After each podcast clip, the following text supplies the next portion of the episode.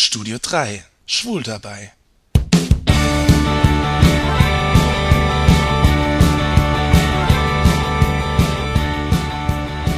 Am Freitag hatte ich ein Telefonat mit meiner Mutter. Seit ich von zu Hause weggezogen bin und in Saarbrücken lebe, besuche ich sie nur noch selten. Sie wohnt alleine in dem großen Haus am Dorfrand, das meine Eltern gebaut haben, weil sie dachten, ich würde irgendwann mit meiner Familie dort einziehen. Aber das Leben kann man nicht planen. Und so kommt es, dass meine Mutter mittlerweile seit 15 Jahren allein als Witwe in diesem großen Haus wohnt. Manchmal mache ich mir Sorgen, ob sie so alleine klarkommt. Und im Gegenzug macht sich meine Mutter, aufgestachelt durch ihre Krimis und Aktenzeichen XY, Gedanken um mich. Oh je, Jan, ich hab da was im Fernsehen gesehen. Da ist wieder ein Homosexueller ermordet worden. Pass bloß auf dich auf. Das tue ich ja, Mama. Immer. Dabei weiß ich selbst, dass das nicht so ganz stimmt. Ich glaube, es ist ganz gut, dass Mütter nicht wissen, in welch grenzwertigen Situationen man sich als Schwuler ab und zu befindet. Ich wundere mich ja selbst, wie blauäugig man manchmal ist. One-Night-Stands zum Beispiel. Man lädt einen Mann zu sich in die Wohnung ein, den man kaum kennt. Der könnte wer weiß was vorhaben. Er könnte dir nachts die Wohnung leer räumen, stundenlang mit deinem Handy seine Schwester in Australien anrufen oder dich aufschlitzen und ausweiden, während du schläfst. Aber nicht nur in deinen vier Wänden kann dir was passieren. Cruising mitten in der Nacht im Park ist nicht weniger gefährlich. Du weißt und siehst nicht, wer deine Sexualpartner sind, und du kannst dir alle möglichen Krankheiten einfangen. Man sollte auch bedenken, dass einige Sexualpraktiken doch gegenseitiges Vertrauen voraussetzen.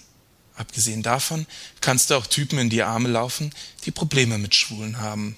Typen, die nur darauf warten, einen Schwulen zu verprügeln. Ich übertreibe? Naja, bisher hatte ich Glück. Die schöne schwule Welt ist manchmal auch dunkel und bedrohlich. Es gibt mehr schwule Gewaltopfer, als ihr vielleicht denkt, und so ist die Angst nicht unbegründet. Doch warum lassen wir Schwule uns immer wieder auf gefährliche Situationen ein? Denken wir in solchen Situationen nicht nach? Sind wir schwanzgesteuert? Oder ist es der Nervenkitzel, der uns reizt?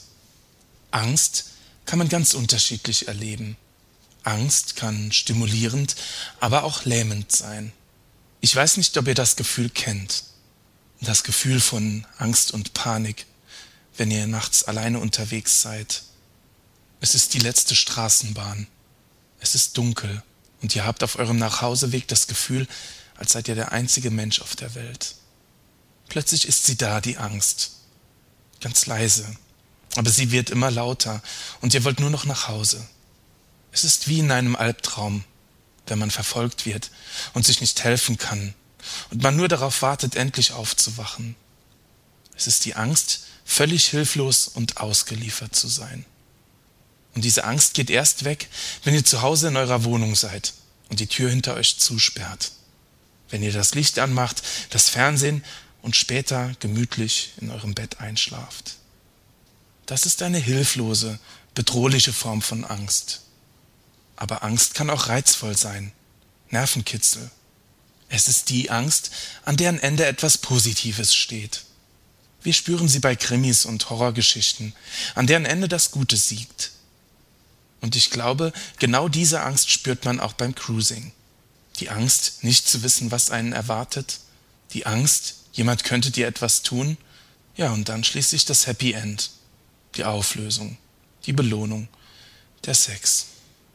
Dabei begeben sich einige in wirklich gefährliche Situationen ohne Happy End. Da fallen mir die beiden Filme Cruising mit Al Pacino und Letzte Ausfahrt Brooklyn ein. In beiden Filmen wird Gewalt gegen Schwule äußerst dramatisch und aufwühlend dargestellt. Das ist Kino, klar, aber Gewalt gegen Schwule und das Leid der Opfer sind Realität. Wir sollten mehr auf uns acht geben und weniger leichtsinnig sein, aber trotzdem ohne Angst und mit Selbstbewusstsein durchs Leben gehen. Das klingt kompliziert, aber so ist es nun mal. Das Leben ist kein Ponyhof. Passt einfach auf euch auf, ja? Und habt keine Angst.